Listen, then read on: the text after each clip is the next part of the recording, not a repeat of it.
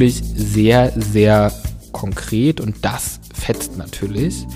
Weil wenn ich mir jetzt überlege, ich würde im Bundestag sitzen in der Opposition und würde äh, den ganzen Tag damit zubringen, irgendwie Papier für die Tonne zu produzieren, wäre meine Motivation wahrscheinlich eine andere.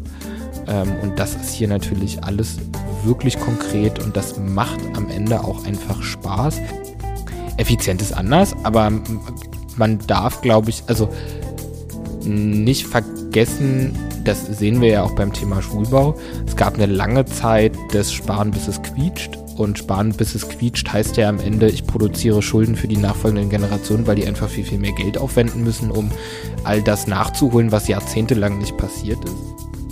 Warum, warum bist du in die Linke eingetreten? Ähm, also die Frage, die sich mir damit im Moment verbindet, wenn ich auf die Partei gucke, mhm. wie viele Parteien seid ihr eigentlich gerade? Ja.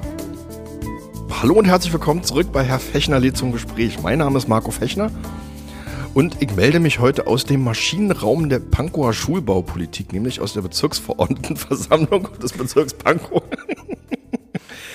ähm, und mir gegenüber sitzt der Bezirksverordnete Paul Schlüter. Hi. Hallo Paul. Muss ich, deine Anmoderation klingt ein bisschen die bei Richter und Denker. Hallo, mein Name ist Christine Richter, ich bin die Chefredakteurin der Berliner Morgen. Sehr lustig, äh, hatte ich gerade die Assoziation. Ah, okay, alles klar, da war ich noch nie nachgedacht tatsächlich. Ähm, okay, ich, ich nehme es mal, ich nehm's mal so entgegen. Ich sag mal Danke. Hm? Schöne Grüße an die Morgenpost an der Stelle. Ähm, äh, nur, nur, ganz kurz vorab, also wir sind ja hier alle irgendwie im, im, im Pankower Kommunalbetrieb irgendwo unterwegs, deswegen sind wir auch schon ganz lange per Du und bleiben es auch einfach für diesen Podcast. Ähm, genau, der liebe Paul Schlüter ist äh, Bezirksverordneter hier in Pankow für die Partei Die Linke ähm, seit 2016. 16.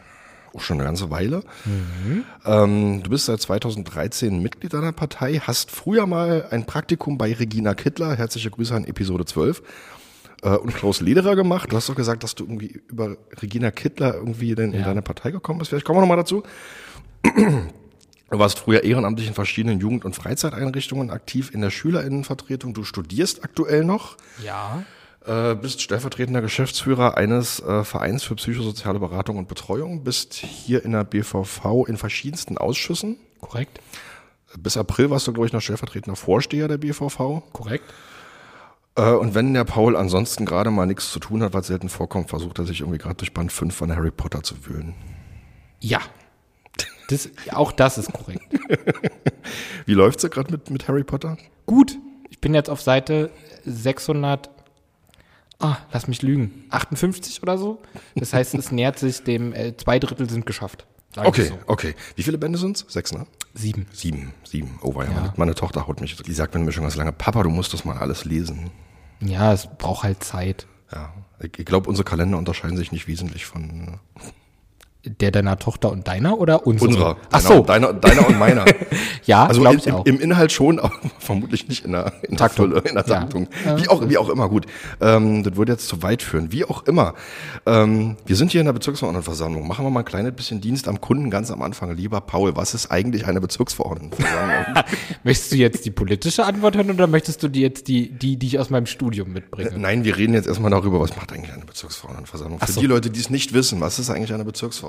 Na, die Bezirksverordnetenversammlung ist die Kommunalvertretung äh, Pankows, gibt es in allen zwölf Bezirken. In anderen Bundesländern so ein bisschen vergleichbar wie zum Beispiel mit dem Dresdner Stadtrat. Ähm, also weil in Berlin sind ja alle zwölf Bezirke so groß wie einzelne Städte. Pankow mhm. ist die, ich glaube, mittlerweile 16 oder 15 größte Stadt Deutschlands mit ihren 420.000 Einwohnern und Einwohnern. Und wir haben ganz unterschiedliche äh, Aufgaben von Bebauungsplänen, Stadtentwicklung, Verkehr, ähm, öffentliche Ordnung, äh, Schulbau, mhm. kommen wir ja wahrscheinlich noch zu. Ähm, Kinder- und Jugendhilfe ist ja auch so ein Thema, in dem ich viel äh, aktiv bin. Da bin ich ja, ich bin ja Vorsitzender des Kinder- und Jugendhilfeausschusses, also den ganzen staatlichen Wächterauftrag im Kinder- und Jugendbereich.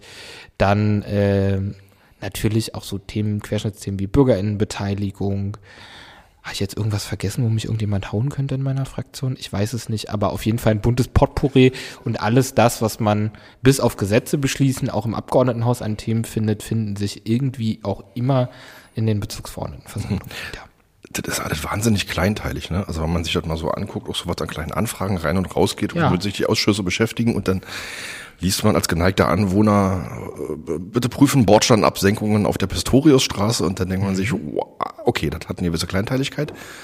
Das ist korrekt, aber wenn es umgesetzt wird, siehst du es auch sofort. Ab, äh, definitiv. Also im Abgeordnetenhaus schieben sie mal locker 10 Millionen von A nach B und sehen wahrscheinlich zehn Jahre später, was damit passiert ist. Wenn du hier sagst, mir fehlen im Mauerpark acht Mülleimer und du eine Stadträtin hast, die das umsetzt und gerade Geld dafür zur Verfügung ist, siehst du wahrscheinlich äh, zwei Monate später deine acht Mülleimer.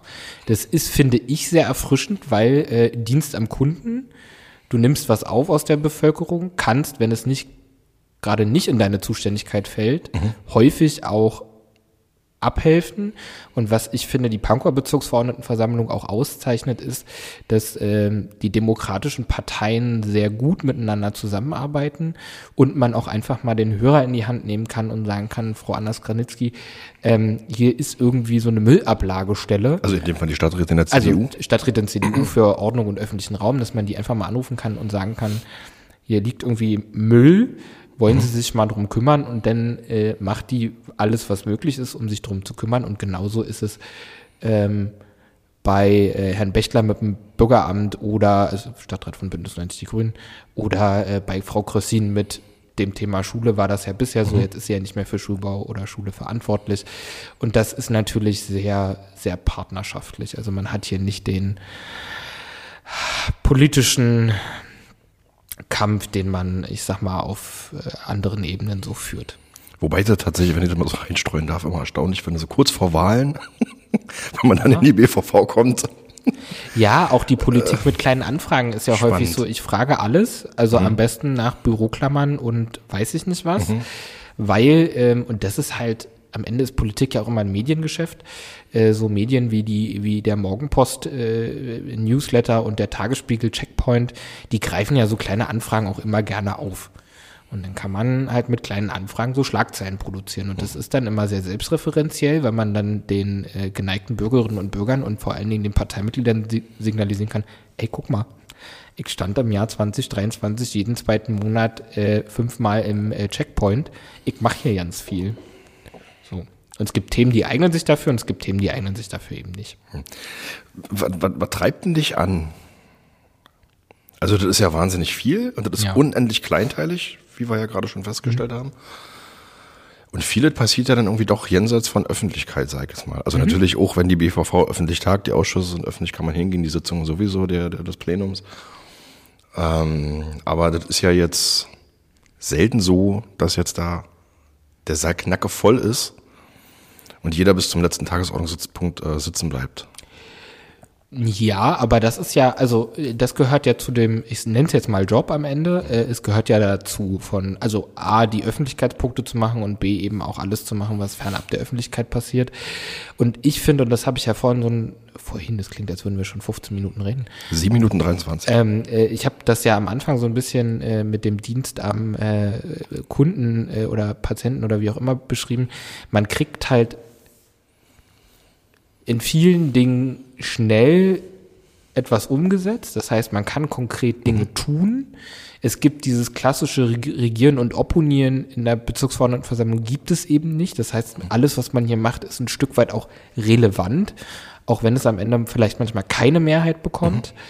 Mhm. Ähm, und wie gesagt, es ist wirklich sehr, sehr konkret und das fetzt natürlich. Mhm.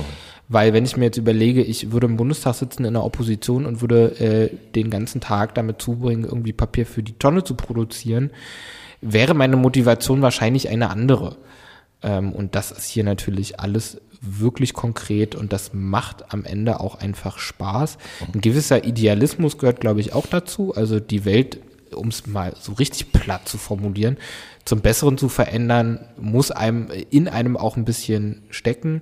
Und natürlich gibt es dann auch Prozesse, die dauern lange. Also wenn ich jetzt darüber rede, dass in, äh, ist jetzt ein Projekt aus der Jugendhilfe, dass wir seit 1987 über den Ersatzneubau der Jugendfreizeiteinrichtung Maxim in der Langehansstraße reden, mhm. haben das, äh, also bin 25, das heißt, es haben äh, schon Leute zehn Jahre vor meiner Geburt dran gesessen an diesem Projekt.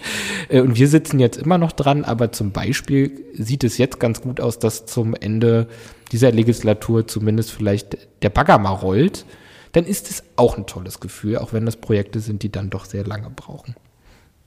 Okay, was macht diese Prozesse so langwierig? Naja, wir können jetzt zum Beispiel. Also effizient ist ja anders. Effizient ist anders, aber man darf, glaube ich, also nicht vergessen, das sehen wir ja auch beim Thema Schulbau. Es gab eine lange Zeit des Sparen, bis es quietscht. Und sparen, bis es quietscht, heißt ja am Ende, ich produziere Schulden für die nachfolgenden Generationen, weil die einfach viel, viel mehr Geld aufwenden müssen, um all das nachzuholen, was jahrzehntelang nicht passiert ist. Das zum einen führt dazu, dass Prozesse lange liegen geblieben sind. Mhm. Dann natürlich auch der ähm, gute Folge übrigens die mit Herrn Dr. Kühne zu dem äh, Ämter-Ping-Pong, wo mal gut aufgearbeitet wurde, wie zum Beispiel beim Thema wer oder was, wann, wie beim Thema Schulbau. Ähm, äh, äh, beteiligt, will ich auch ein Stück weit, dass nicht abschließend Verantwortungsbereiche abgesteckt sind. Also natürlich hat es, gibt es Zuständigkeiten zwischen Land und Bezirken, aber es ist irgendwie nie so, dass abschließend geklärt ist. Also warum muss ich, wenn ich ein, eine Typensporthalle plane, mhm. die ja Typensporthalle plant, also heißt, weil es eine Typensporthalle ist, die man in der Stadt überall hinsetzen kann, wenn, ne? Ja. Aber warum musste der Bezirk prüfen und dann nochmal das Land prüfen und Warum, also, ne? Mhm. Warum kann man nicht einfach sagen, Mensch, sitzen da Ingenieurinnen und Ingenieure, auf der anderen Seite auch? Warum glaubt man, also, ne? Das mhm. ist so ein bisschen der Punkt. Naja, und dann gibt's bei vielen Dingen, Tesla Sporthalle zum Beispiel ist ja so ein ähm, wirklich äh, Negativbeispiel gerade und dann gibt es so Projekte, bei denen geht halt alles schief, was schief gehen kann. Von man hat mal Planungsunterlagen, dann ist Geld alle, mhm.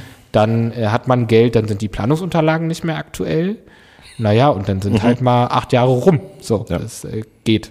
An der Stelle tatsächlich auch nochmal danke für den Hinweis, Paul. Der, der Verweis auf äh, die Episode mit Dr. Kühne. Ich glaube, das war Episode 17, wenn ich nicht ganz falsch liege. Ähm, wo wir auch darüber gesprochen haben, was denn passiert, wenn Planungsunterlagen zu lange liegen. Mhm. Also von der einen auf die anderen Seite sehr viel. Also wenn der Bezirk mal etwas zu lange liegen lässt, ist immer schlimm.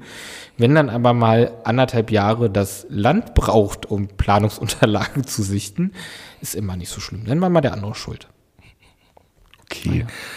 Ja. Ähm, wir haben, das ist ja so, so ein Grundsatzthema, was ja aber tatsächlich immer wieder diskutiert wird. Wir haben ja in Berlin mit den Bezirken diese merkwürdige Verfasstheit, dass wir eigentlich kein politisches Bezirksamt in dem Sinne haben. Also die mhm. Bezirksverordnetenversammlung wählt zwar die Bezirksamtsmitglieder, ja.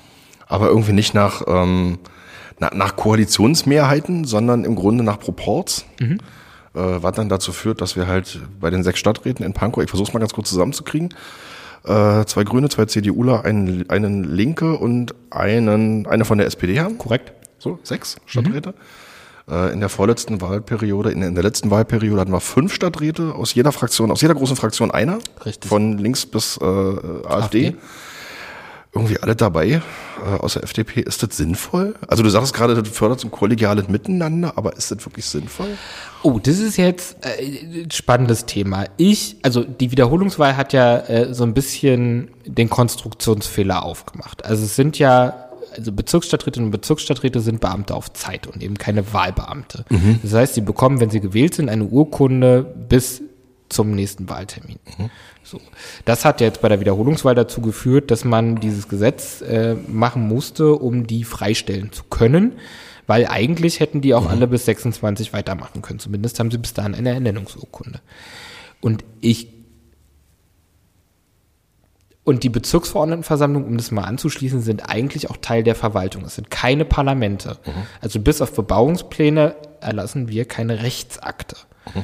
Das heißt, meiner Überzeugung nach muss man, wenn man das politische Bezirksamt wirklich umsetzen will, auch die Konstruktion der Bezirksverordnetenversammlungen ändern, nämlich dahingehend, dass es dann eben wie Stadträtinnen und Stadt, also wie, wie der mhm. Stadtrat mhm. Dresden zum Beispiel, ein Parlament ist, mit Fach- und Ressourcenverantwortung. Mhm. Am Ende ist es ja jetzt gerade so, wenn wir einen Haushalt beschließen, geht dieser Haushaltsplanentwurf zu Senfin. Also Senatsfinanzverwaltung. Senatsfinanzverwaltung und der wird dann mit dem Abge also im Abgeordnetenhaus mitverhandelt quasi. Also mhm. der, der Bezirkshaushaltsplan von Pankow ist am Ende eine Anlage des Landeshaushaltsplans. Mhm. Das heißt, nicht mal da beschließen wir abschließend unseren eigenen Haushalt. Und ich finde, ein politisches Bezirksamt ergibt nur dann Sinn, wenn der Bezirk auch abschließende Fach- und Ressourcenverantwortung hat, okay. weil erst dann kann man, ich sag mal, nach politischen Koalitionsmehrheiten Dinge wirklich so verändern, dass es äh, wirklich richtigen Unterschied macht, um es mhm. mal so zu sagen. Und deswegen glaube ich, ist das Proporzbezirksamt, so wie es jetzt ist, schon okay. Ich sehe aber auch, dass es durchaus Potenzial zu Veränderungen gibt, weil eben geklärte Verantwortlichkeiten, wenn man sich entscheidet, dass die Bezirke mehr Verantwortung kriegen sollen, wenn man mhm. sich entscheidet, es soll ein politisches Bezirksamt geben, dann muss man meiner Einschätzung nach auch äh, Fach- und Ressourcenverantwortung den Bezirken geben. Das heißt, die stellen ihre Bezirkshaushalte mhm. alleine auf, souverän, verabschieden die auch souverän. Und natürlich muss es immer eine Bezirksaufsicht geben, falls irgendjemand mal, es gibt ja, kann ja auch sein, dass Stadträtinnen und Stadträte mal rechtswidrig handeln. Also man mhm. braucht schon Korrektiv. Ja, ja. Ähm, aber das ist so das, kurz das Große und Ganze. Okay. Und natürlich ist es immer mit den Parteien auch schwerlich zu verhandeln, weil politisches Bezirksamt heißt eben auch, wenn wir äh, in Pankow, sagen wir mal jetzt Jamaika hätten, mhm.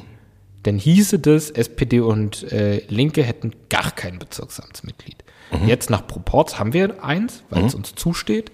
Aber wenn man politisches Bezirksamt einführt, heißt das auch immer, dass äh, die Mehrheit dann entscheidet, wer im Bezirksamt sitzt und wer nicht. Und da sind dann part manche Parteien auch ausgeschlossen. Ja, wäre Wiener Bundesregierung. Zwangs, genau, zwangsläufig. Das wäre dann wahrscheinlich spannend in den Bezirken oder über die Bezirke hinweg, äh, wie sich dann vielleicht Mehrheiten fänden, aber ja. Ähm, das heißt aber auch, also den Punkt will ich jetzt nochmal aufgreifen, das ist so, so, so, so ein Nebensatz irgendwie. Ähm, zum Thema Ressourcenverantwortung und so weiter. Also die, die, das heißt aber auch, dass die Bezirksverordnetenversammlung eigentlich kein Weisungsrecht gegenüber den Stadträten haben. Nee, wir dürfen, äh, wir dürfen Verwaltungshandeln anregen, heißt es im Bezirksverwaltungsgesetz so schön blümerant. Das heißt, wir dürfen, äh, das Bezirksamt wird ersucht zu prüfen, Komma das. Ist so ein mhm. klassischer Satz, wie ein Antrag in der BVV anfängt. Mhm. Ähm, dann prüfen die in der Regel. Wenn sie aber unserer Meinung nach nicht ausreichend prüfen oder wie auch immer, haben wir jetzt kein mhm. scharfes Schwert äh, sagen zu können, jetzt mach doch mal, sondern mhm. da ist ein kooperatives Miteinander schon auch wichtig. Das halte ich auch immer für wichtig, weil über die Verwaltung ja sowieso immer mehr geschimpft wird, äh, als ich finde es äh, angezeigt ist. Aber wir haben jetzt kein Weisungsrecht. Das heißt, wir können mhm. jetzt nicht sagen, äh, die BVV Pankow beschließen das Bezirksamt ähm, setzt den Ersatzneubau des mhm. Maxims sofort um. Okay. Das äh, wäre nicht äh, möglich. Okay. Ähm, zwei Punkte noch zu dem Thema. Die eine Frage ist, äh, wie kommt man eigentlich in die BVV? Mhm. Machen wir erstmal zuerst die Frage. Machen wir erstmal zuerst.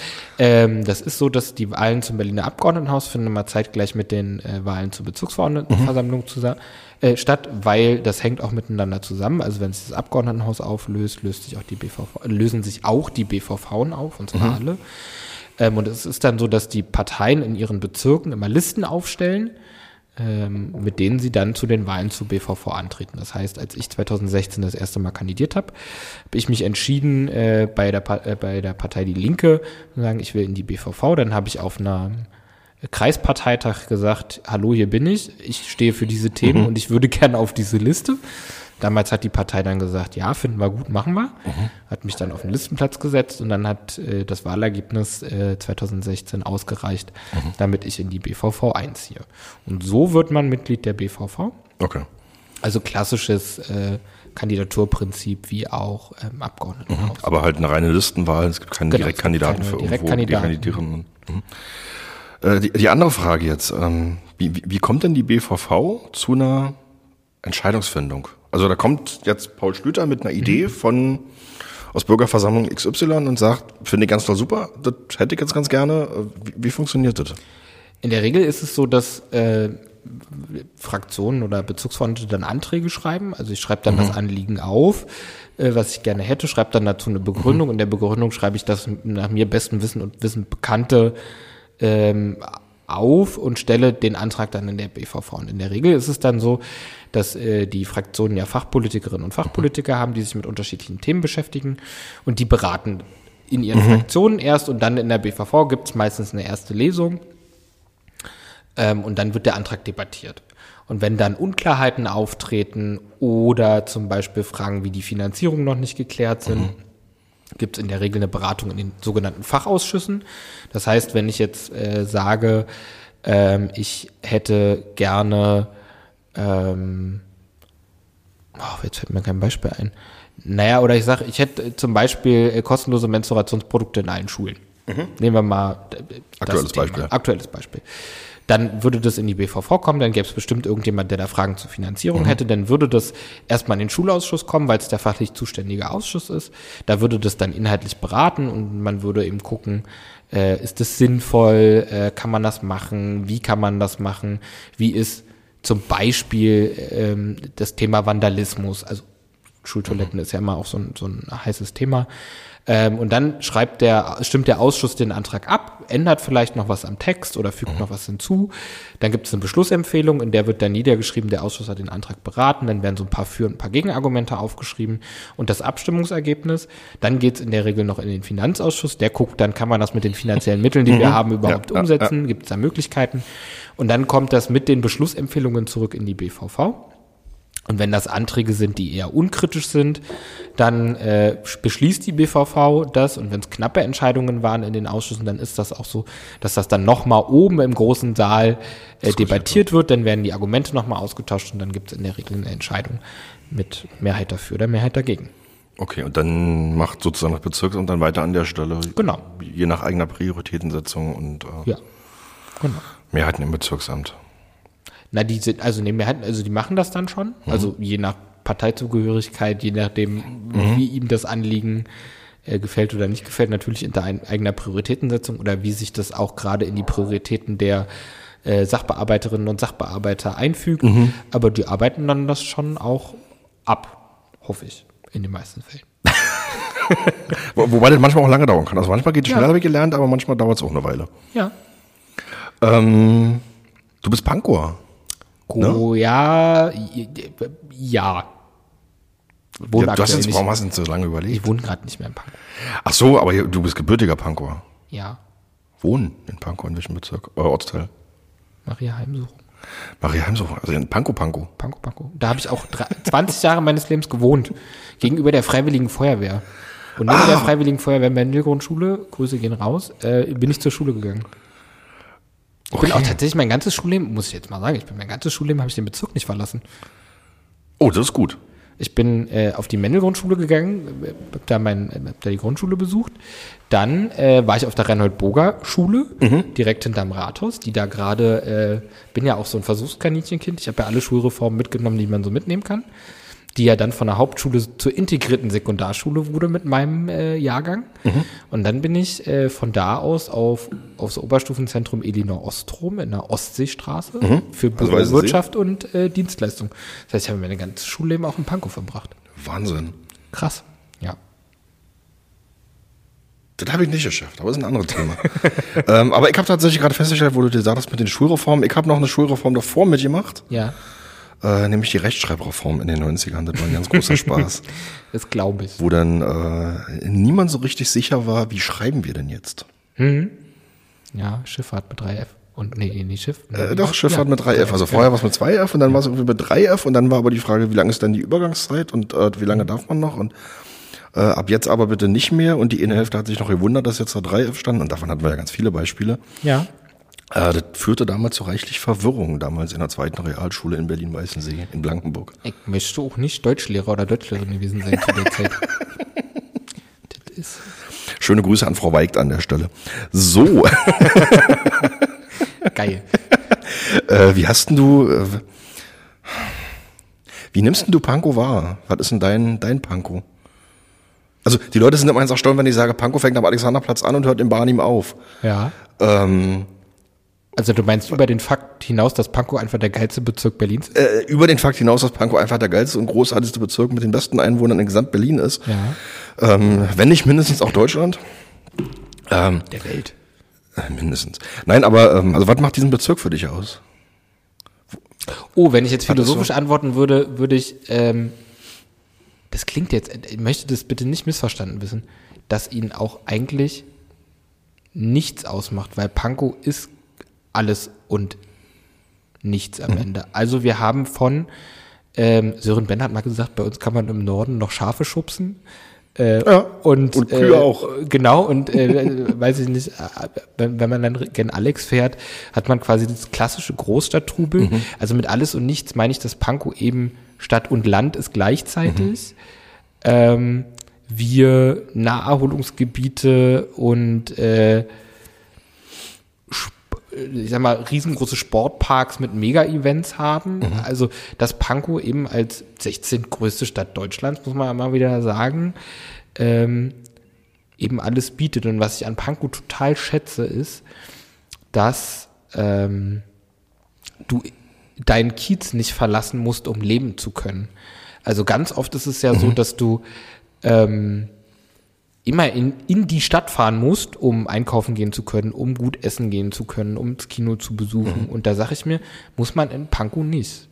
Also man hat in Pankow in seinem Kiez in der Regel alles, was man braucht. Man hat in Niederschönhausen sein äh, Kino, man hat äh, im Prenzlauer Berg, man, also ne, man, man kann mhm. einfach alles machen, ohne sich großartig bewegen zu müssen. Und das finde ich total toll. Und dann, dass die Leute, und das ist jetzt totaler Lokalpatriotismus, aber alle irgendwie stolz sind, Pankorinnen und Pankower zu sein. Und zwar alle. Also, und das finde ich auch irgendwie schön, weil die Identifikation ist sehr hoch. Ja, das stimmt. Also man sagt immer nicht, ich wohne in Berlin, sondern ich wohne in Pankow. Mhm. Und das ist halt sehr schön, das finde ich. Ähm, ja, und ich bin hier halt groß geworden.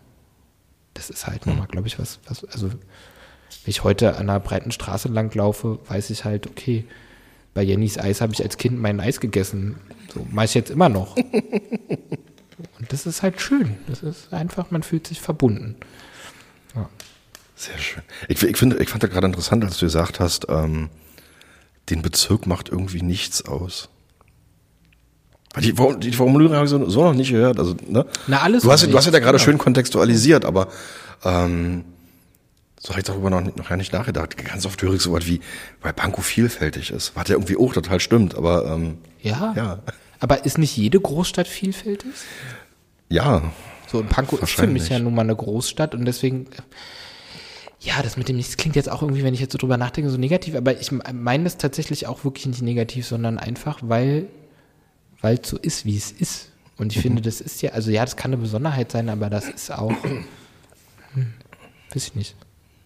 Es ist wirklich einfach, weil Pankow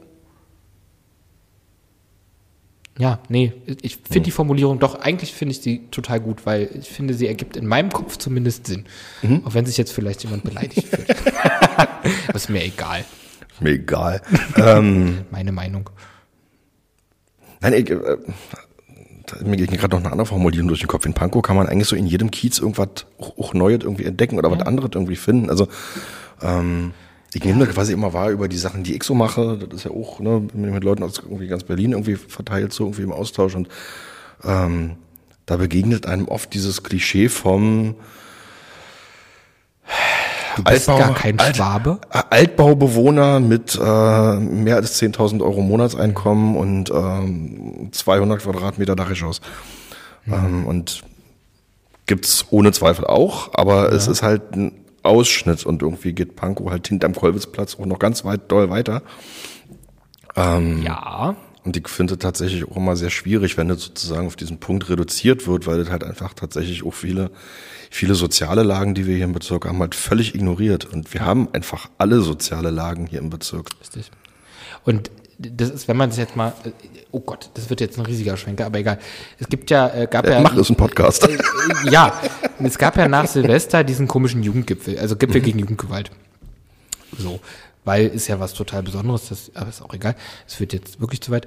Ähm, und dann gab es diese besonderen Gebiete innerhalb Berlins mit quasi sozial, mit sozial schwieriger Lage etc. Mhm. pp. So. Und dann hat man sich vereinbart, dass bestimmte Maßnahmen nur für diese Gebiete gelten, wo ich mir so denke, das ist doch auch totaler Quatsch. Also nur weil, nur, nur, nur weil ein Bezirk nicht ausreichend von etwas hat, mhm. sondern einfach die Struktur so durchmischt ist, dass sich das wieder die Waage hält, heißt das ja nicht, dass die, die da wohnen und die Maßnahmen brauchen, sie auf einmal nicht brauchen, nur weil sie mhm. nicht ausreichend davon sind. Verstehst du, was ich meine? Ich denke, ich verstehe, was du meinst. So, und das ist so ein bisschen der Punkt, der Pankow eben, finde ich, auch auszeichnet, dass, ähm, dass es eben diese Durchmischung gibt. Mhm. Und das ähm, ist ja auch was Schönes, ehrlich gesagt. Also ich fand, ich fand so ein gutes Sinnbild dafür war tatsächlich unser vorletztes Bezirksamt. Also mit Stadträten aus allen Parteien, also wo man ja irgendwie Linke, SPD, Grüne, CDU und AfD drin hatte. Hm.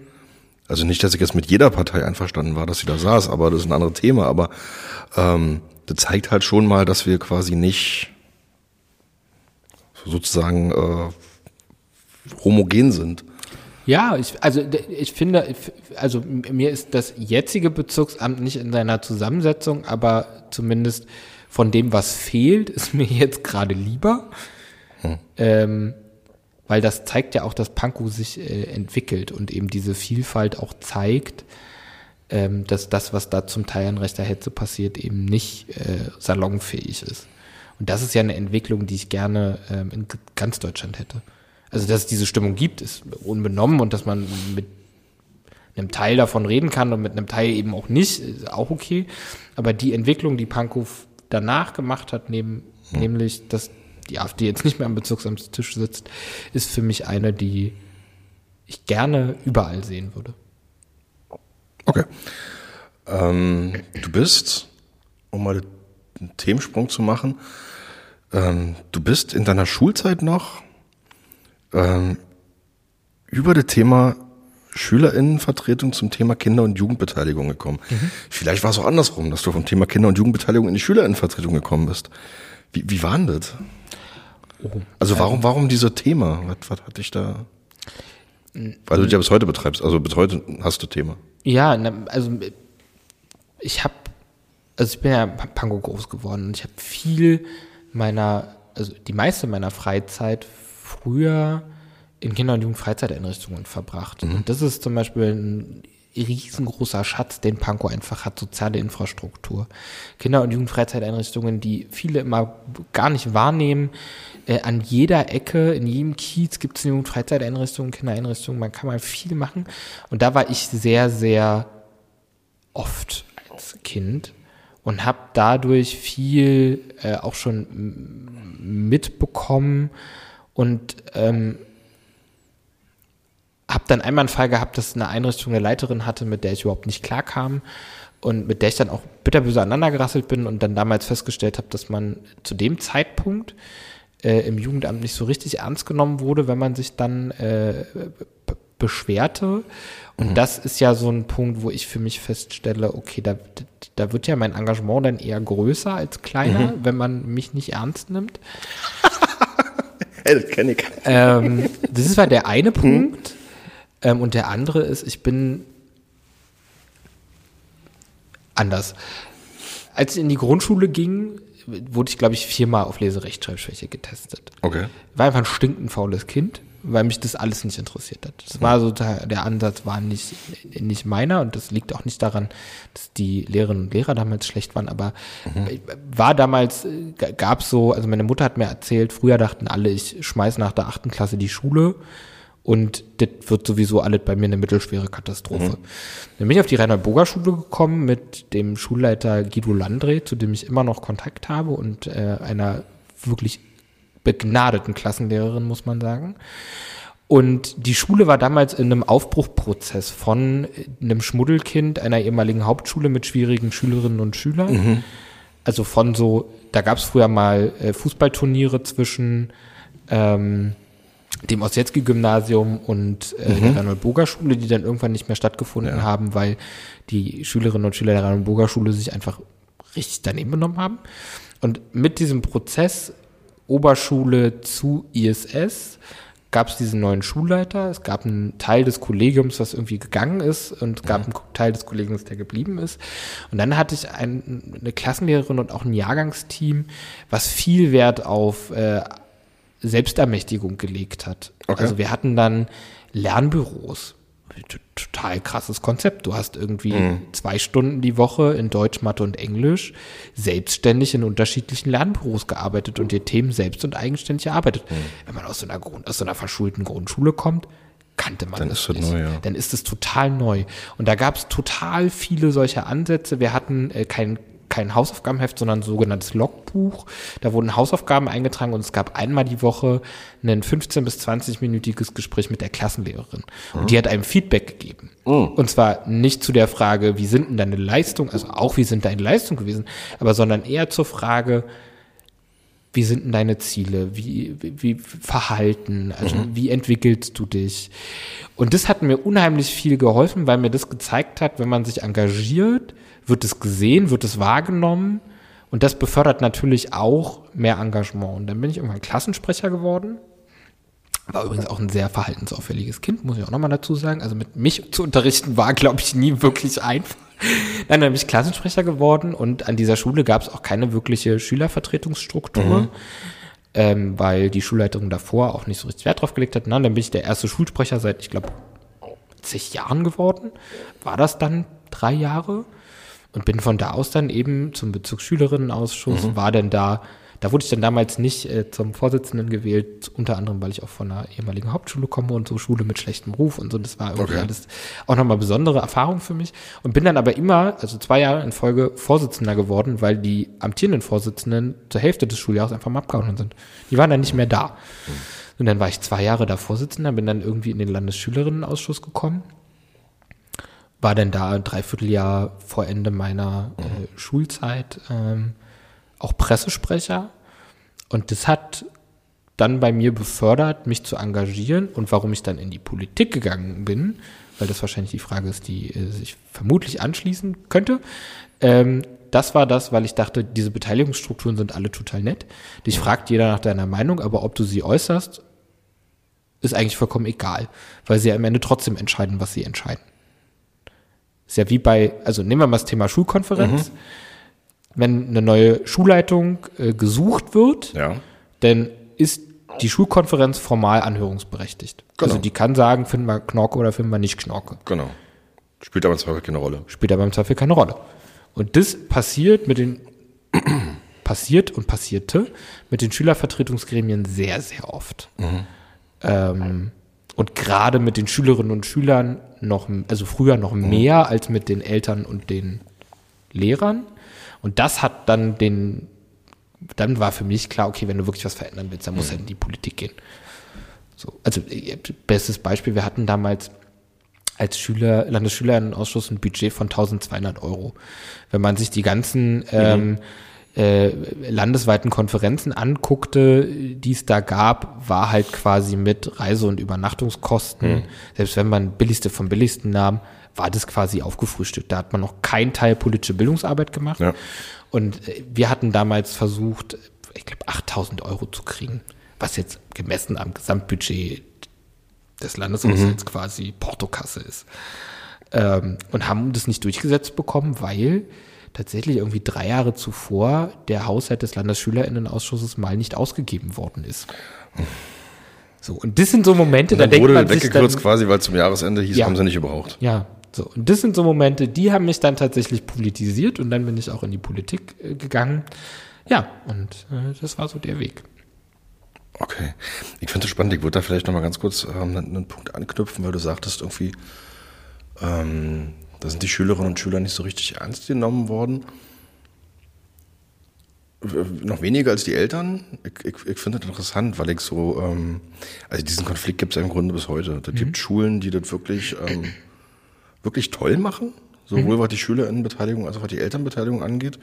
Das gibt aber auch Schulen, wo das echt schlecht läuft. Also man kann es nicht anders sagen. Ja. Wo das wirklich äh, nicht gut läuft oder teilweise auch ähm, nicht so viel Wert drauf gelegt wird. Ich formuliere mal diplomatisch. Ja, und das finde ich eigentlich schade, weil mhm. ähm, es gibt halt drei beteiligten Gruppen an so einer Schule, die da alle sehr, sehr viel Zeit in ihrem Leben verbringen. Mhm. Muss man einfach mal so sagen. Und warum können nicht die, die äh, da viel Zeit miteinander verbringen und die, die am Ende nach dieser vielen Zeit das ausbaden müssen, ob es gut oder schlecht lief, damit meine ich jetzt die Eltern, warum können die nicht kooperativ miteinander Entscheidungen treffen?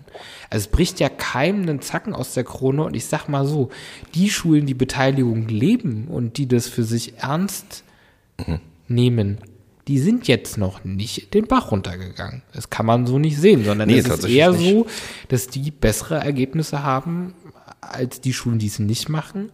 Und die Zufriedenheit steigt einfach. Mhm. Weil, wenn man es nicht ernst nimmt, unterstellt man ja ein Stück weit, dass die, die da agieren, nur auf ihr eigenes Wohl bedacht sind. Mhm. Und das stimmt ja nicht. Ja. Also gerade bei diesen, ach, wenn wir über so Schülerinnenhaushalte reden, was da manchmal für Ängste im Raum stehen, wo ich mir so denke, die Schülerinnen und Schüler wissen doch, was an ihrer Schule gebraucht wird. Mhm.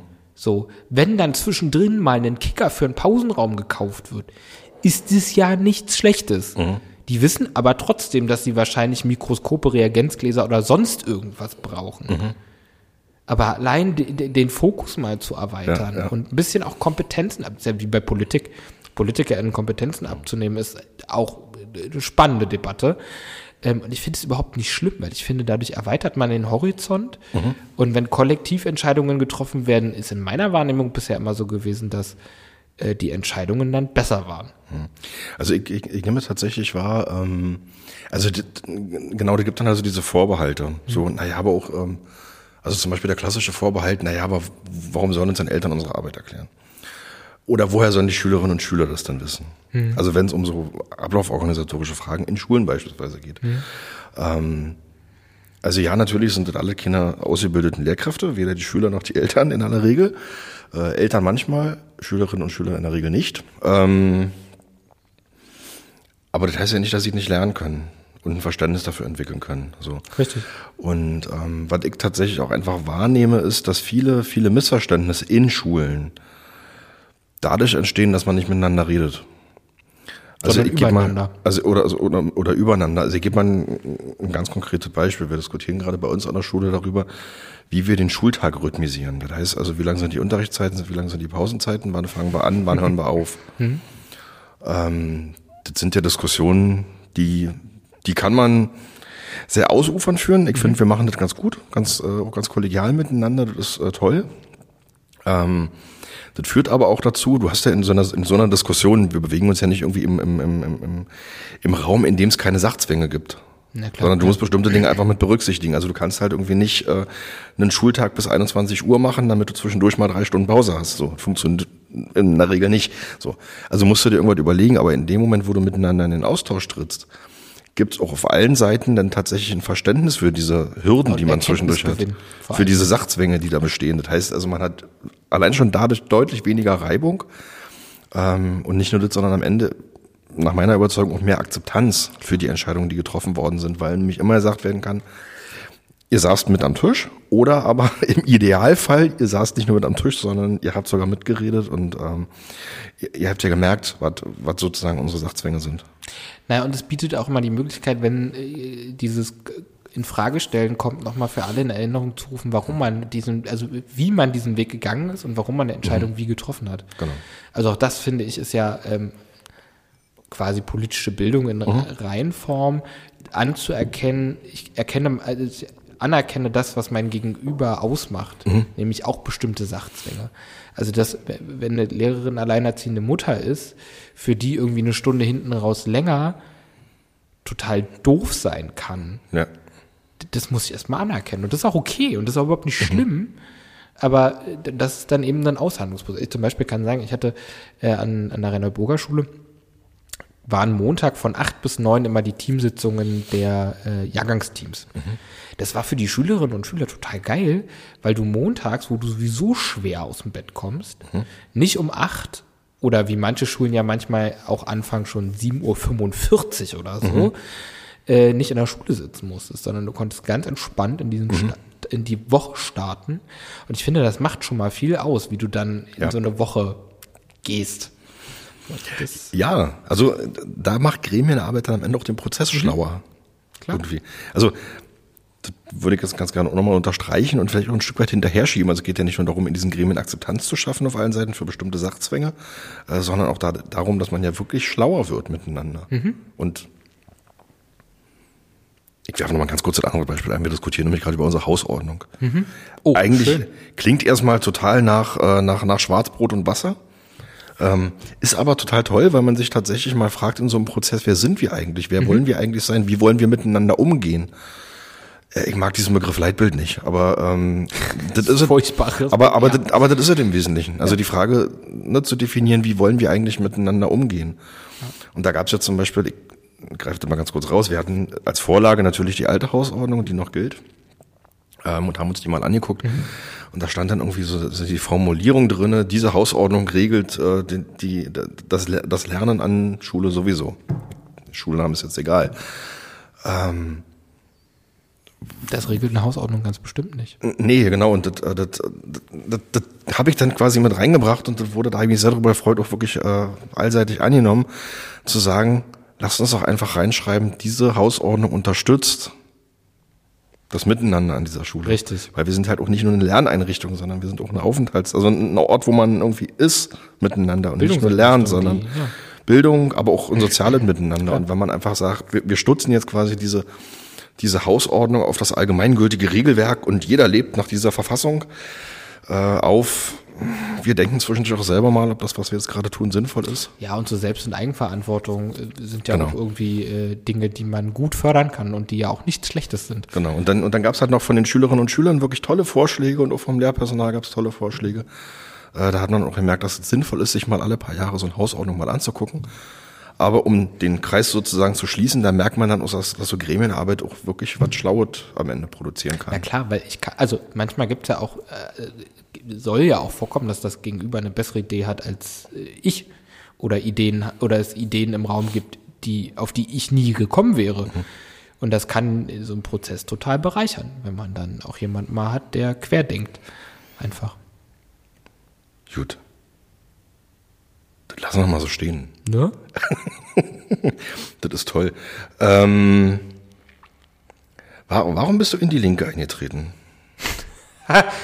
Ähm. also die Frage, die sich mir damit im Moment verbindet, wenn ich auf die Partei gucke, ich will so keine Parteidiskussion führen, aber mhm. wie viele Parteien seid ihr eigentlich gerade? Ja. ähm, ich gebe jetzt mal geschäftsmäßig die Antwort, die ich immer gebe. Ähm, am Ende habe ich, glaube ich, bei der Linken in Berlin, und damit meine ich jetzt auch wirklich die Linke in Berlin, einfach die geilsten Leute kennengelernt am Anfang. Also ich bin ja Praktikant bei Regina Kittler gewesen und bin mhm. danach, also ich glaube, Stefanie Remlinger ist bis heute sauer, dass ich nicht bei den Grünen Mitglied geworden bin. Okay. Ähm, ich habe mir tatsächlich in der Zeit im Landesschülerinnenausschuss alle demokratischen Parteien angeguckt. Also dann ganz kurz, Stefanie Remlinger ist die Bezirksbürgermeisterin von Berlin-Mitte. Genau, und Bündnis 90 Die Grünen und die saß, äh, saß früher mal im Abgeordnetenhaus für die Grünen und hat da äh, Bildungspolitik gemacht. Und davor war sie in der BVV Pankow. Stimmt. Äh, oh, das hat alles tun. Das ist krass. Ähm, hm. Nein, ich habe mir alle demokratischen Parteien angeguckt und wusste für mich relativ schnell, okay, CDU, oh ist jetzt nicht meins. So, das war relativ schnell klar. Dann war ich in einem Landesschülerinnenausschuss, in dem, glaube ich, 18 von ah, 24 Mitglieder SPD nahe, SPD-Parteibuch schon hatten, weiß ich nicht. Und ähm, oh Gott, ich weiß gar nicht, ob ich das jetzt so sagen darf. Und damals war Sandra Scheres ja eine sehr unbeliebte äh, Bildungssenatorin. Ähm, es gab zwischenzeitlich die Zeit, hätte ich damals nicht gedacht, dass ich sie mir zurückwünsche, aber ähm, das war dann eine gewisse Trotzreaktion, ähm, warum ich nicht SPD-Mitglied werden konnte. Und ich habe wirklich bei den Linken einfach die geilsten Leute kennengelernt. Also angefangen von Regina Kittler über Klaus Lederer, Stefan Liebig, ähm, auch in meinem äh, Bezirksverband Sören Ben total viele tolle, fitte Leute kennengelernt, die mir den Einstieg in diese Partei unheimlich erleichtert haben. Also, weil das ist ja, wenn man in so eine Partei reinkommt, das ist ja auch wie so ein komplett neuer Freundesbekanntenkreis am Ende. Mhm. Und ich bin ja einfach schnell angekommen und heimisch geworden und dann äh, bin ich hier geblieben. Ist jetzt auch zehn Jahre, die längste Beziehung in meinem Leben bisher und auch die schwierigste.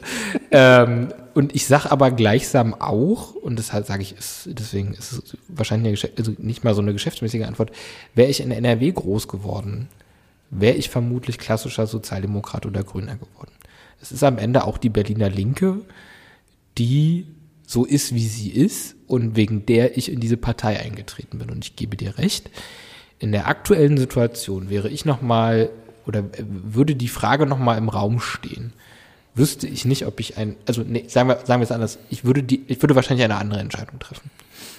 Und es ist auch nicht immer einfach mit dieser Partei, aber ich vertrete auch die Auffassung, dass eine Partei kein Fußballclub ist und man mal das Trikot wechselt, wie gerade, wie es gerade passt. Hm.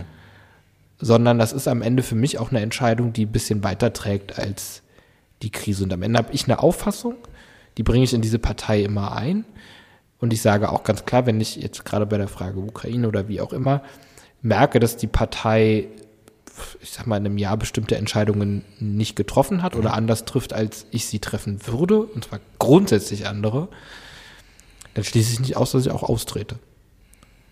Ähm, aber damals war das für mich die richtige Entscheidung, ist auch immer noch die richtige Entscheidung, weil die Linke Berlin immer noch anders ist als andere Parteien, auch in Thüringen und Bremen. Also die zeigen ja ganz klar, mhm. dass äh, praktisch linke Politik möglich ist. Aber es gibt auch Landesverbände, in die wäre ich 2013 damals wahrscheinlich nicht eingetreten. Hm. Also das, das, ist tatsächlich spannend, also, ähm, also mal jetzt so, so von außen betrachtet, weil ihr habt ja als Berliner Linke tatsächlich echt eine, eine politische Spannbreite, die ihr in den letzten Jahren abgedeckt habt. Also von mhm. äh, klassisch sehr linken Positionen bis hin zu, wir gehen in eine Regierung mit Klaus Wowereit und Thilo Sarrazin. Ja. Und machen irgendwie Sparmaßnahmen für die ganze Stadt. Ja. Was ist denn für dich das verbindende Element? klingt total platt. Das Soziale. Also, weil man kann ja, selbst wenn man spart, kann man ja so und so sparen.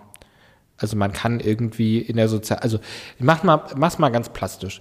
Wir hatten hier in Pankow seit 1992 mit Christine Keil eine langjährige Stadträtin, die für mhm. Jugend zuständig ja. war. So. Pankow hat über 50 Kinder- und Jugendfreizeiteinrichtungen mit Familienzentren und mhm. Familienangeboten sind wir wahrscheinlich an die 60. Ja. Dass es diese soziale Infrastruktur in Pankow noch gibt, hat mit konkreter linker Politik zu tun. Weil damals, äh, in den Sparjahren, hat, haben viele Bezirke, übrigens auch äh, Ostbezirke, Einrichtungen geschlossen, an die freie Trägerschaft gegeben, Gebäude verscherbelt, hm. also quasi soziale Infrastruktur mit dem Rasenmäher platt gemacht. Das war in Pankow nicht so. In Pankow gab es eine Stadträtin von den Linken, die hat immer ganz konkret dafür gekämpft, für die Jugendfreizeiteinrichtungen. Und da muss man mal klar sagen, jede Einrichtung, die man mal schließt, die kommt so schnell nicht wieder. Und mit dem Wissen ist hier agiert worden. Ja. Und davon profitieren wir jetzt, weil es gibt keinen Bezirk, der ein so dichtes Netz an Fam äh, Kinder- und Jugendangeboten hat wie Pankow. Und genauso erlebe ich, oder gut, ich habe die Jahre von 2001 bis 2011 politisch nicht erlebt. Ja. Da war ich einfach zu jung. Ähm, aber ich habe schon erlebt, wie Schwarz-Rot dann damals von 2011 bis 2016 mit dieser Stadt umgegangen ist.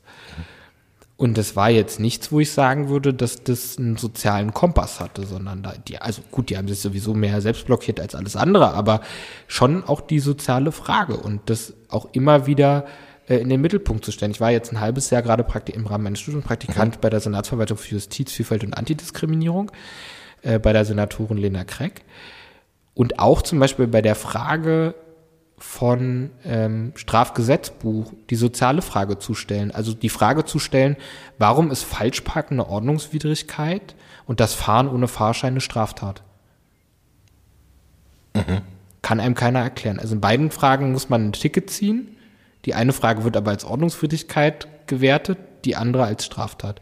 Und wenn man sich jetzt anguckt, dass beim Fahren ohne Fahrschein überproportional Menschen mit geringem Einkommen betroffen sind, weil die eben dreimal überlegen oder viermal überlegen müssen, ob sie sich eine Fahrkarte leisten wollen und überhaupt können, und viele können es einfach nicht, ja.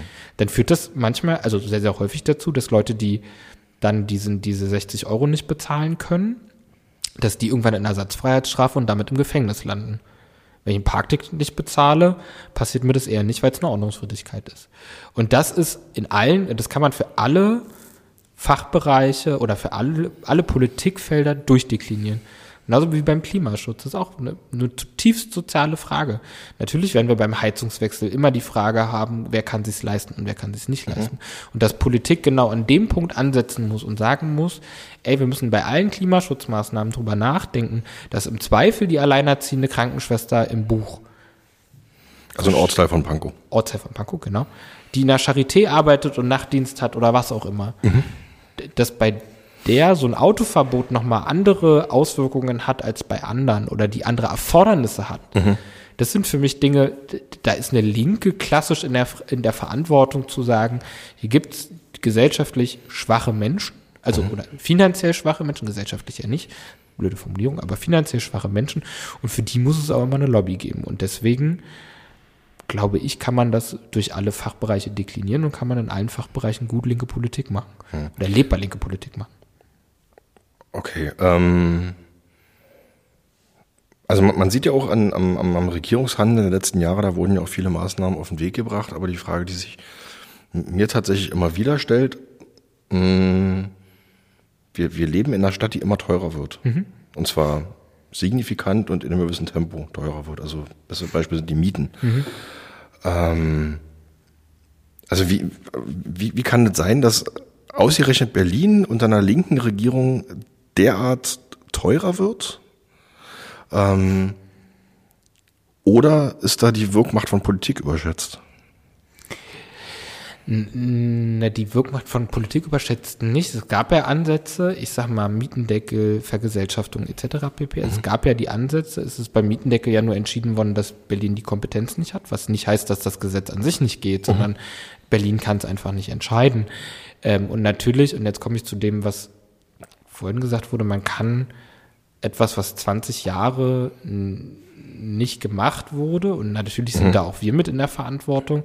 Man kann nicht Dinge, die 20 Jahre nicht gemacht wurden, nicht in sechs Jahren aufholen oder in sechseinhalb Jahren aufholen. Mhm. Und wenn wir mal darüber nachdenken, dass wir 2015 noch Schulen abgerissen haben in Lichtenberg mhm. und 2015 noch irgendwie gesagt wurde, naja, äh, also Wohnungsbau brauchen wir eigentlich nicht, weil die Preise sind ja irgendwie stabil. Ähm, erlebt man jetzt eben was anderes. Und die Frage ist, wie kann man ordnungspolitisch eingreifen? Der Mietendeckel wäre ein Instrument gewesen, mhm. was zumindest kurz und mittel, also ich kann das am eigenen Erleben sagen. Ich bin in, im ersten Corona-Lockdown aus einer WG in eine eigene Wohnung gezogen. Ich bin in die Wohnung gezogen, die, wenn man den Mietenspiegel zugrunde gelegt hat und den Mietendeckel, hätte die 495 Euro warm gekostet. Ähm, wohne in Karlshorst, ist eine mhm. Wohnung 51 Quadratmeter, äh, sanierter Altbau. Mhm. Ähm, fand ich angemessen, finde ich auch immer noch angemessen. Ähm, nach Mietendeckel kostet sie einfach 750 Euro warm. Mhm. So, und ich fand, der Mietendeckel war so ein Beispiel, wo man zeigen kann, ordnungspolitisch geht da schon was und schade, dass das Instrument nicht geklappt hat, aber das ist jetzt nun mal so. Und ja, da zeigt, ich sag mal, die Wirkmacht im Sinne von Kompetenz hat da Grenzen, was jetzt aber nicht heißt, dass es nicht geht. Also wenn jetzt die Bundesregierung sagen würde, in äh, Städten mit angespanntem, also es sind ja vornehmlich Städten, also ich halte auch nichts davon, plakativ populistisch zu sagen, wir machen jetzt mal einen Mietendeckel über ganz Deutschland, wird nicht funktionieren, mhm. weil in der sächsischen Schweiz, wo die Leute fast noch bezahlen muss, damit sie da hinziehen, ist ein Mietendeckel quasi absurd, aber in äh, angespannten Wohnungslagen wie München, Hamburg, Berlin ergibt es total Sinn, das zu tun. Ähm, und da wird man es halt, also da wird die Bundesregierung halt nicht machen, weil wir äh, eine marktliberale Partei mit in der Bundesregierung haben. Wir werden sehr allgemein, finde ich. Aber ist okay. Ja, wir kommen auch wieder, wir kommen auch noch zur Schule zu sprechen. Ja, ta tatsächlich, wir schweifen jetzt gerade ein bisschen ab. Aber ist ja nicht schlimm. Ähm, aber, aber tatsächlich, ähm, weiß ich nicht, finde ich, kann man so ein Gespräch nicht, ähm, nicht, nicht führen, ohne quasi dieses, also die, die Partei dahinter sozusagen ja, um ein bisschen anzugucken. Ich komme. Ähm, ja, und das, und das ist aber tatsächlich auch spannend. Also deswegen war auch meine Frage von vorhin, wie viele Parteien seid ihr eigentlich? Äh, weil es gibt ja auch so, also ich habe ganz viele Bilder von der Linkspartei hm. tatsächlich. Also die einen stimmen, die anderen sind vielleicht eher Zerrbilder, aber ähm, das sind ja auch unterschiedlichste Biografien in dieser Total. Partei. Also es gibt halt irgendwie Leute, die zu DDR-Zeiten noch aktiv waren. Mhm. Äh, es gibt aber auch Leute wie dich jetzt, die eigentlich, äh, also ein Jahrzehnt nach Ende der DDR geboren wurden fast. Ja. So. Also das, das, äh, ich hoffe, das klingt jetzt nicht zu onkelig, aber das äh, ist jetzt, was mir gerade jetzt bewusst wurde, als du gesagt hast, ähm, ne, irgendwie mit, ich bin dann und dann soziali äh, politisch sozialisiert worden und dann und dann eingestiegen und da ich dann gedacht so, Ja, weil unter Thilo Sarrazin habe ich gerade meine Ausbildung gemacht. Hm? So, das hast du noch gar nicht bewusst mitgekriegt. Ja. Also, also zumindest nicht politisch. Ich hoffe, das klingt jetzt wirklich nicht allzu onkelig, Nein. aber das ist, ähm, deswegen finde ich es halt spannend. Also wo stehst du da an der, an der Stelle? Naja, was, was ist sozusagen dein Blick? Am Ende macht die Partei etwas durch, was ja auch die Gesellschaft durchmacht. Also nehmen wir mal die Frage Gendern. So. Okay. Ähm, das ist am Ende, finde ich, eine Frage, wo man gerade gesellschaftlich viele Konflikte sieht. Also mhm. es gibt ähm, also nehmen wir, nehmen wir mal meine Oma. Meine Oma hat totales Verständnis dafür, also für das, was dahinter steht. Also quasi für den Blick, äh, den feministischen Blick auf zum Beispiel Sprache und dass sich eine Gesellschaft gewandelt hat und dass sich auch Geschlechter verändert haben und es nicht mehr die klassischen biologischen Geschlechter gibt. Trotzdem werde ich sie nicht mehr dazu kriegen zu gendern, auch wenn sie ein Verständnis und ein positives Verständnis davon hat. Am Ende ist es so ein bisschen, kann man das übertragen auf die Partei. Mhm. Im Sinne von Politik ansetzen. Natürlich gibt es Menschen, die in der DDR in die SED eingetreten sind und dann in der Linken geblieben sind. Die haben vielleicht von da bestimmte Politikansätze. Die sind nicht meine. Aber auf einer inhaltlichen Ebene kommt man wahrscheinlich häufig zumindest nah aneinander ran. Mhm. Und dann ist die Frage des Wie.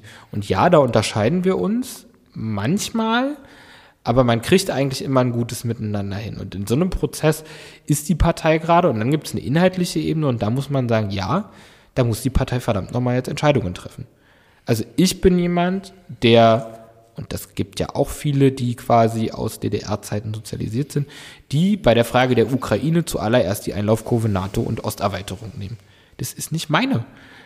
Genauso wie ich immer sage, wer Partei des Völkerrechts sein muss, muss oder sein will, der muss die Ukraine unterstützen, weil es gibt nach dem Völkerrecht genau einen zulässigen Krieg, so blöd wie es jetzt klingt, und das ist der Verteidigungskrieg. Und dem, in dem befindet sich die Ukraine. Das heißt, wenn ich, wie früher auf Europaparteitagen bei uns immer geschrien wurde, wir sind die Partei, einzige Partei, die das Völkerrecht ernst nimmt, dann muss man es auch jetzt ernst nehmen und sagen, okay, dann ist die Ukraine eben ein angegriffenes Land, das sich nach dem Völkerrecht mhm. auch unterstützen kann wenn, wenn man die politische Entscheidung dazu trifft. So, und diese ganze Einlaufkurve mit NATO und, und, und äh, EU äh, widerstrebt mir zum Beispiel, weil ja, man kann an der NATO viel kritisieren, aber wenn ich als Partei in meinem außenpolitischen Programm nicht durchdekliniert habe, was nach NATO-Abschaffen eigentlich kommen soll, welches Sicherheitsgefüge, dann kann ich mir die Forderung der NATO-Abschaffung erstmal klemmen. Also wenn ich keine Alternative habe, dann ist die Forderung zu weit gesprungen. Und genauso ist es mit der EU. Ich bin in der EU groß geworden. Ich habe die Freiheiten alle genießen können. Ich äh, habe ein Praktikum im Ausland machen können, in Nordirland. Ich konnte mein Leben lang immer überall hinreisen. Ich finde, die EU ist mit ihren Errungenschaften ein großartiges Projekt. Natürlich, Frage, kann man jetzt wieder Griechenland und Krise mhm. und ne? natürlich kann man die Art und Weise, wie die EU mit Mitgliedstaaten umgeht und wie sie äh, institutionalisiert ist, kann man sie kritisieren. Aber eine linke Partei im 21. Jahrhundert muss eine internationale Partei sein. Und ich finde, so, sowas wie eine Republik Europa mit einem neuen Bild von Gemeinschaft und Zusammenarbeit auf gemeinsamen Werten, finde ich knaller. Und da habe ich natürlich Unterschiede zu einigen in meiner Partei. Und da sage ich, da wird die Partei jetzt Entscheidungen treffen müssen, ansonsten ist es ein Tod auf Raten. Weil man ja nicht weiß, wofür. Also ja zu Europa, nein zu Europa ist jetzt irgendwie nicht attraktiv. Hm. Eine, eine letzte Frage zu dem Punkt noch. Wir sind jetzt wirklich, sehr, wirklich relativ allgemein ja. geworden. Das fühlt sich gerade an wie so eine BVV-Debatte kurz vor Wahlen. wo, wo dann die ganz großen, die ganz großen äh, Kreise ja, das sind meistens die Punkte, werden. wo ich auf Toilette gehe, weil ich finde, dieses plakativ-politische Gelaber geht mir halt tierisch auf die Nerven. Also das ist, das ist mal spannend. Ich verfolge dann manchmal beim, beim äh, Tagesspiegel, wenn dann irgendwie ja. aus der BVV Spandau berichtet wird. Ja. Äh, da scheint es tatsächlich so ein Sport zu sein, dann irgendwie mal, mal eben irgendwie den Nahostkonflikt zu besprechen oder so. Ähm, äh, ja. Mhm. Äh, ja. genau, da kann man jetzt, also man kann das ganz, ganz weit ausholen. Nee, aber ähm, was, Du hast ja gerade gesagt, also das, das, gibt, das gibt so diese Spannbreite, ne? Und mhm. da muss sich die Partei jetzt irgendwie, oder deine Partei jetzt irgendwie festlegen und sagen, was ist jetzt eigentlich unser Kurs? Was ist, was, was, was ist denn jetzt die Alternative dazu? Ne? Oder was wäre denn jetzt sozusagen, wenn man jetzt wirklich sagt, wir halten diese Forderung nach, NATO, EU, was auch immer, abschaffen, aufrecht, was kommt denn danach? Ähm, die, die, die Frage, die ich mir stelle und die ich dir gerne mal stellen würde, ist, wo, an, an, an welchem Punkt ist denn, ähm, ist denn linke Politik dafür anfällig, nach rechts anschlussfähig zu sein? Wie wir ja jetzt ganz oft erleben. Na eben dann, wenn man gesellschaftlich schwache Gruppen gegeneinander ausspielt. Also nehmen wir mal das Prinzip Sarah Wagenknecht, die ja findet, dieses Queerpolitik ist alles äh, hier irgendwie Orchideenthemen und man muss sich mal wieder um den richtigen Arbeiter in Wolfsburg kümmern. Erst dann wird die Linke wieder richtig erfolgreich sein, wo ich mir so denke, nee, genau das ist für mich der falsche Ansatz. Ich würde ja gucken, welche Herausforderungen haben die beiden Gruppen und in der Regel werden es Herausforderungen sein, die einen, also die nicht gegeneinander stehen, sondern die man verbinden kann und daraus verbindende Politik machen kann. Das wäre mein Ansatz. Aber dieses Prinzip von der AfD ist es ja am Ende, ähm, die Schwächeren gegeneinander auszuspielen, ist nicht mein Ansatz. Ich will ja, dass es allen gut geht und nicht sozusagen, also nehmen wir mal, Gregor Gysi hat mal auf einer Veranstaltung, auf einer Z-Veranstaltung im Wahlkampf wirklich, wie ich finde, gutes Bild, Sprachbild gebracht dafür.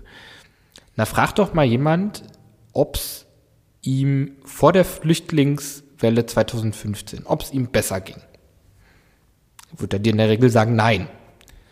So, wenn du ihn jetzt fragst, geht's dir denn jetzt, oder ging's also damals direkt mhm. danach, ich glaube, es war 2017 der Bundestagswahlkampf, geht's dir denn jetzt schlechter? Mhm. Werden die in der Regel auch sagen, nee, also mir geht's relativ gleichbleibend. Mhm.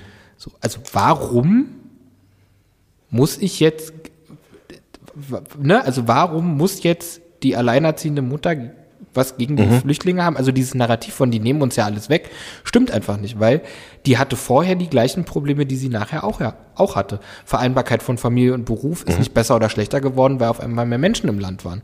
Mhm. So, und das ist so ein bisschen der Punkt, an dem ich sage, ähm, meine Art Politik zu machen wäre zu gucken, okay, wenn die auf dem Land leben oder beide in Buch, wo wir ja auch viele Geflüchtetenunterkünfte mhm. haben, wenn Buch beschissen angebunden ist, dann war es beschissen angebunden, bevor die Geflüchtetenheime da waren. Dann war das schon beschissen angebunden, als die alleinerziehende Mutter da noch mhm. alleine gewohnt hat quasi. Mhm. Und dann nicht zu sagen, oh, das ist aber alles schlecht und wir spielen die jetzt mal gegeneinander aus, sondern nee, die müssen ja alle von A nach B kommen. Also ja. der Geflüchtete will ja irgendwann auch mal arbeiten. Also ne, die wollen in der mhm. Regel arbeiten, das sind hochqualifizierte Menschen. Und das ist mein Ansatz, ähm, den ich vertrete und der wird nicht immer vertreten. Ähm, und dann, wenn halt äh, rechtsanschlussfähige Argumentationsmuster benutzt werden. So, und das ist halt dieses Ausspielen von mhm. Gruppen gegeneinander. Und das ist halt äh, nicht meins. Und ähm, so Leute wie Sarah Wagenknecht machen das halt ganz prominent. Die nutzen halt ähm, wahrscheinlich auch rhetorisch deutlich besser als ich äh, ihre Sprachfähigkeiten, um äh, ihre eigene Politik damit äh, zu verkaufen. Und dann wird eine Partei rechtsanschlussfähig und das ist nicht mein, mein Bild weil ich sehe diese, diese Differenz nicht zwischen dem Arbeiter oder der Arbeiterin und dem Geflüchteten und der Geflüchteten. So, mhm. das sehe ich einfach nicht. Die haben beide Interessen, die gleichsam äh, mit linker Politik gut beantwortet werden könnten. Also sollten wir es auch tun. Okay, dann machen wir es mal die ganz große Schleife zurück. Ja. Über die Anbindung des Bezirks Buch an den ÖPNV. Ja über die Jugendeinrichtungen in den 90ern im mhm. Bezirk Pankow und in den 2000ern. Ja. Hin zu der Frage, wenn das mit den Jugendeinrichtungen so gut funktioniert hat, war das denn da mit den Schulen falsch gelaufen? Übrigens, wenn du noch Wasser möchtest, kann ich dir meine Flasche rüberreichen. Ach, danke, alles gut. Okay. Äh, mit den Schulen falsch gelaufen im Sinne von. Äh naja, also ich sag mal, der Sanierungsstau ist uns allen bekannt und dass wir ja. irgendwie zu wenig Schulen haben, wissen wir auch irgendwie alle. Und ich kann mich auch erinnern, dass meine eigene frühe, Realschule, frühe Realschule irgendwann aufgelöst wurde. Mhm. Da, gut, da ist heute eine Kita drin, was auch eine gute Sache ist, aber die Schule fehlt halt. Die ist dann äh, mit der Konrad Duden, mit der späteren zusammengelegt mhm. worden. Also meine damalige Konrektorin ist heute da, äh, Rektorin. Schöne Grüße an der Stelle. Aber das ist ein anderes Thema.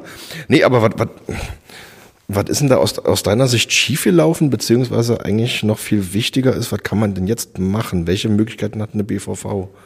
Na, was ist schiefgelaufen? Das ist, dass übrigens auch wieder ungeklärte Verantwortlichkeiten, dass äh, Bezirke und Land sich immer über die Schülerzahlen streiten.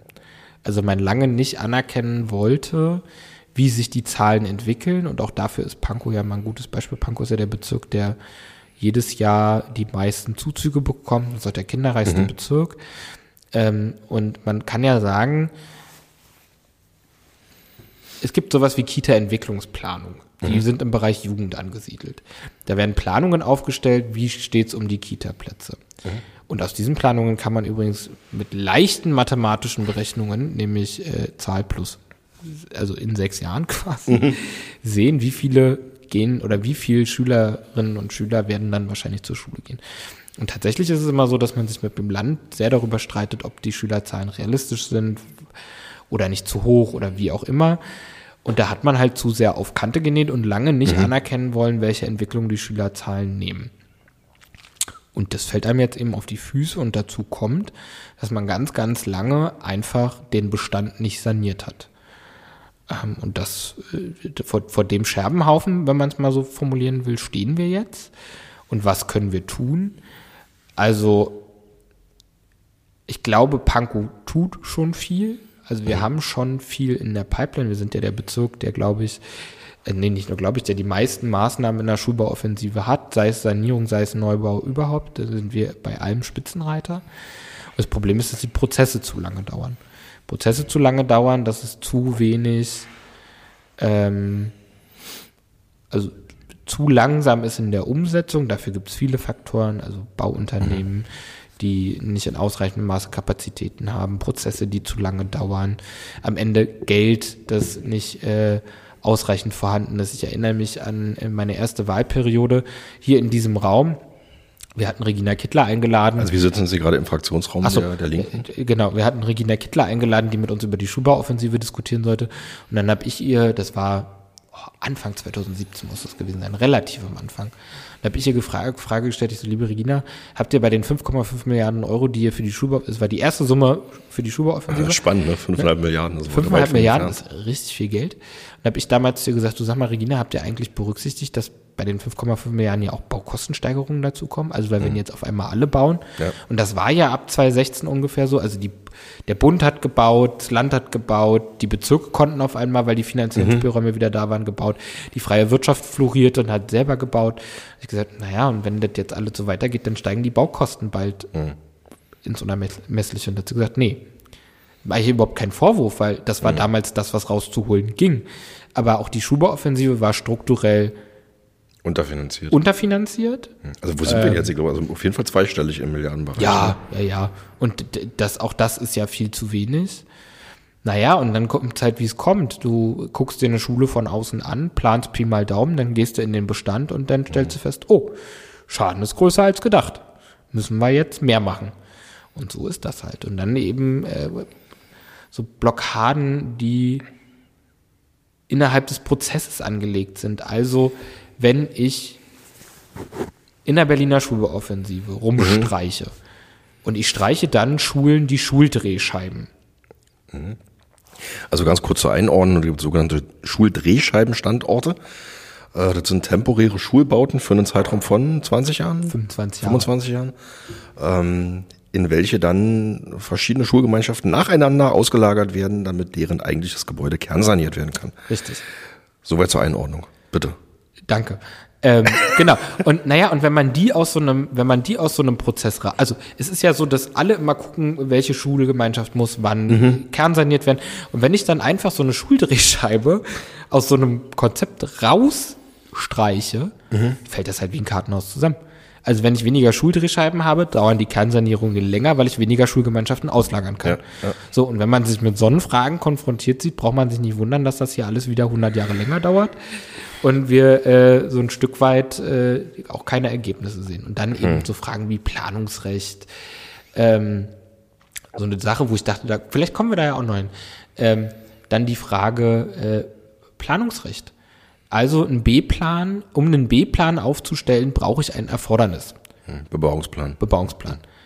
Ähm, eine Oberschule ist aber kein Erfordernis für die Aufstellung eines B-Plans, weil bei Oberschulen gilt ganz Berlin als Einschulungsbereich. Mhm.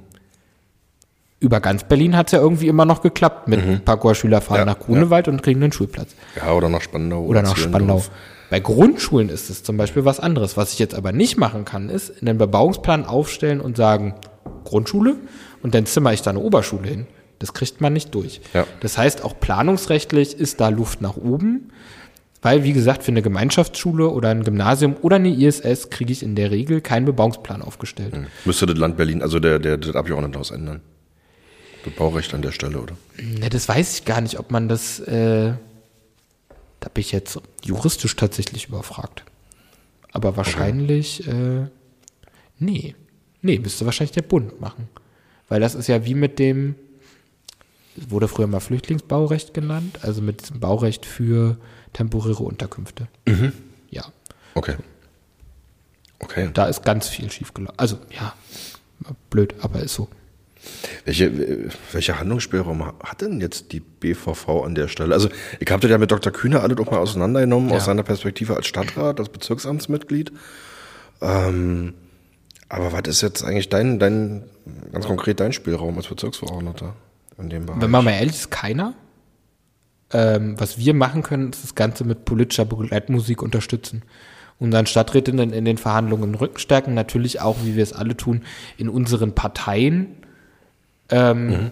werben, mhm. gemeinsam mit den Schulgemeinschaften organisiert Protest auf die Straße mhm. oder in die Sitzungen bringen. Ähm, aber so konkret ähm, Handlungsspielraum hat die BVV nicht. Also man ist immer darauf angewiesen, dass es gute Schulstadträtinnen und mhm. Stadträte gibt.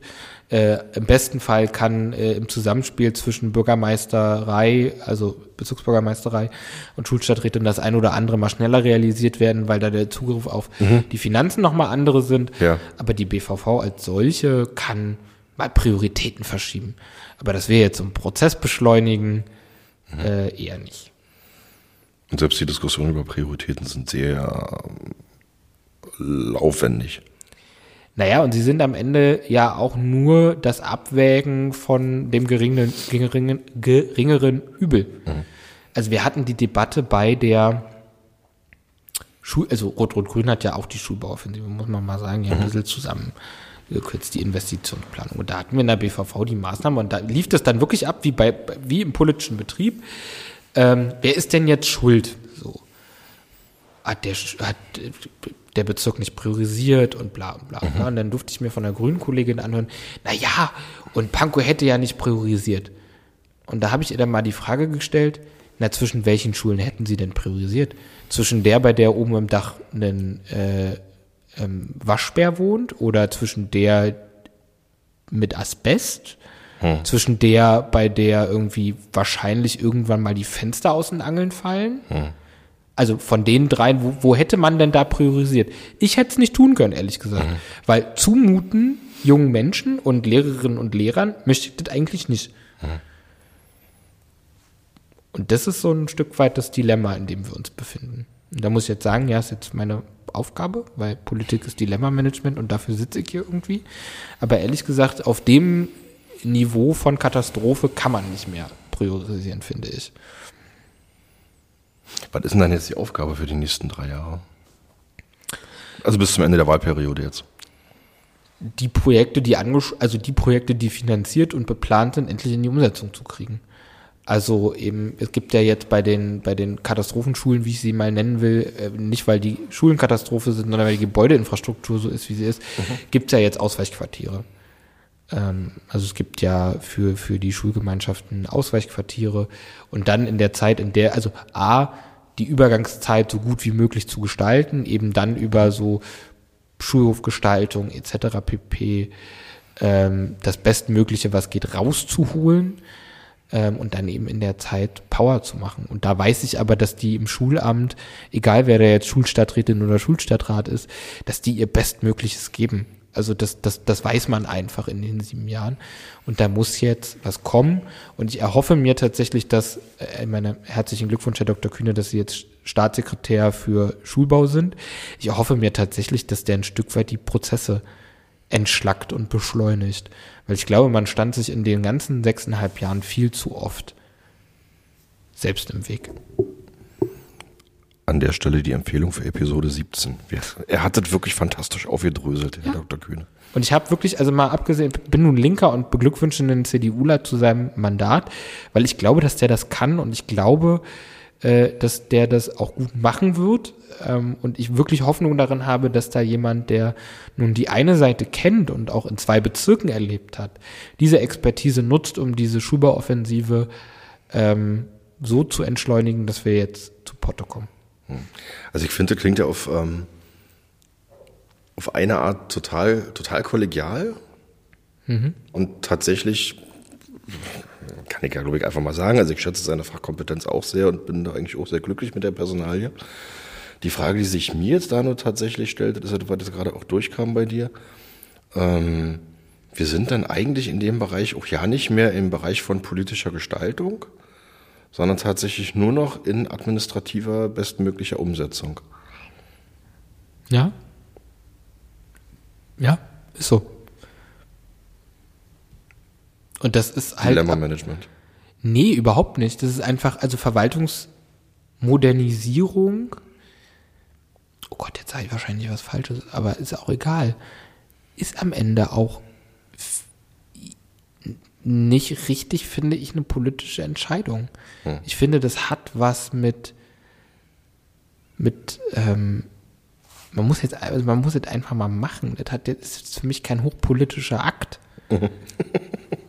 so, sondern es ist also Ablauforganisation, mhm. äh, Strukturen gestalten. Klar. Also ich finde, man mhm. also es, es, bekommt immer dann eine, eine politische Dimension, wenn ich zum Beispiel auch über die Frage denke, nachdenke von diskriminierungsfreiem Zugang zu Verwaltung. Mhm. So, ab dann wird's, finde ich, wieder politisch. Aber wie ich rein strukturell die Schulbauoffensive aufstelle, mhm. damit sie funktioniert, ist jetzt Mhm, okay. Kein Akt der politischen, ideologischen Debatte, sondern das hat für mich was mit Menschenverstand ehrlicherweise zu tun. Äh, klar, die, die, Frage, die sich mir dann in dem Moment nur aufgeworfen hat, ähm, ist einfach die Frage, wenn es jetzt tatsächlich nur, nur darum geht, quasi die Prozesse zu managen, zu managen, weil darüber hinaus eigentlich auch gar nichts möglich ist. Warum wählen wir denn dann eine BVV? Naja, weil die Frage ist, ob ich eine Gemeinschaftsschule oder ein Gymnasium ähm, in die Schulaufensive kriegen möchte, ist dann am Ende ja doch eine äh, mhm. politische. Und es ist, ja, das, das klingt jetzt sehr, sehr negativ, aber am Ende in der Frage äh, Schulbau, ähm, ja, ist es wahrscheinlich jetzt eine Frage von Organisation und Verwaltungsmodernisierung und Ablaufmanagement. Und das ist jetzt nicht, also hochgradig politisch. Also mhm. man kann sie politisch machen, indem man das immer unter dem Deckmann oder unter der Frage diskutiert, Verantwortung äh, beschneiden, Verantwortung geben, so. Mhm. Aber das ist eben nicht mein, wäre nicht mein Herangehen an diese Frage, sondern die Frage ist zu wichtig, um sie eben politisch zu zerreden. So. Okay. Danke. Bitte. das ist spannend. Jetzt haben wir uns tatsächlich zwischendurch ein bisschen, sind, sind wir ganz weit abgebogen, einen ganz großen, ja. ganz großen Bogen gelaufen nochmal zusätzlich. Ähm, ich hatte das Gespräch tatsächlich auf eine Stunde konzipiert. Wir sind jetzt bei einer Stunde zwanzig. Äh, oh, wir sind aber noch weit unter der Zeit von Regina. Ja, das stimmt. äh, das waren äh, zwei Stunden, glaube ich, damals ja. gewesen. Aber da haben wir auch im Jahr 1979 oder so angefangen, glaube ich. Ja, wir waren heute bei 1987. Stimmt. Das erklärt dann die 40 Minuten. Alles klar. Äh, lieber Paul, vielen Dank. Ich habe zu danken. Ähm, für das Gespräch, für deine Zeit, für die Informationen, für die Erkenntnisse, für den Austausch. Ich habe zu danken. Ähm, ich würde einfach sagen, weiterhin alles Gute für uns alle, für die Schulbauoffensive und ähm, für dich persönlich und äh, hier im weiteren Wirken in der BVV mit allen Akteuren und Akteuren. Hier ist ja auch wieder Luft, äh, Musik in der Luft. Mhm. Und immer. Kannst du bitte einmal, du hast mir gerade gesagt, du kannst irgendwie Töne einspielen. Kannst du einmal so für uns klatschen? Für uns? Naja, war doch knaller das Gespräch. ja, ich, ich habe äh, dem Paul vorhin erzählt, ich habe hier so ein Aufnahmegerät, da gibt es dann so verschiedene Soundeffekte. Ich drücke jetzt mal auf den Applausknopf.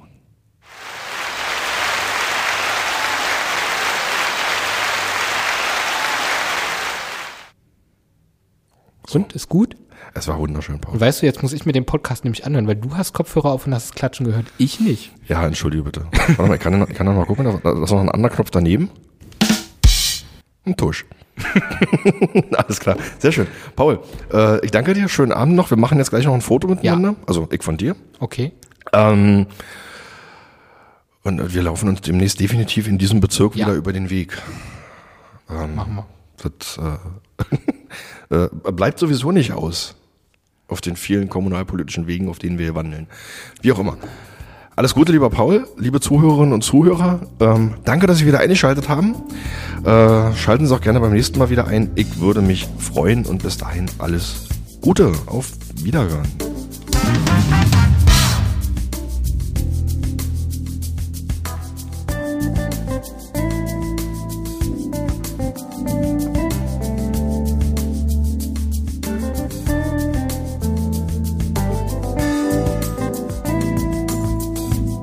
Vielen Dank fürs Einschalten. Dies war Herr Fechner lädt zum Gespräch. Ich lade mir in diesem Podcast regelmäßig Menschen, die mit den Themen Bildung und Kultur zu tun haben, zum Gespräch ein, um herauszufinden, wer sie sind, was sie tun und was ihre Motivation ist. Alle weiteren Episoden dieses Podcasts finden sich unter marcofechner.de und auf gängigen Podcast-Plattformen. Die Musik für diesen Podcast stammt von frametracks.de. Vielen Dank.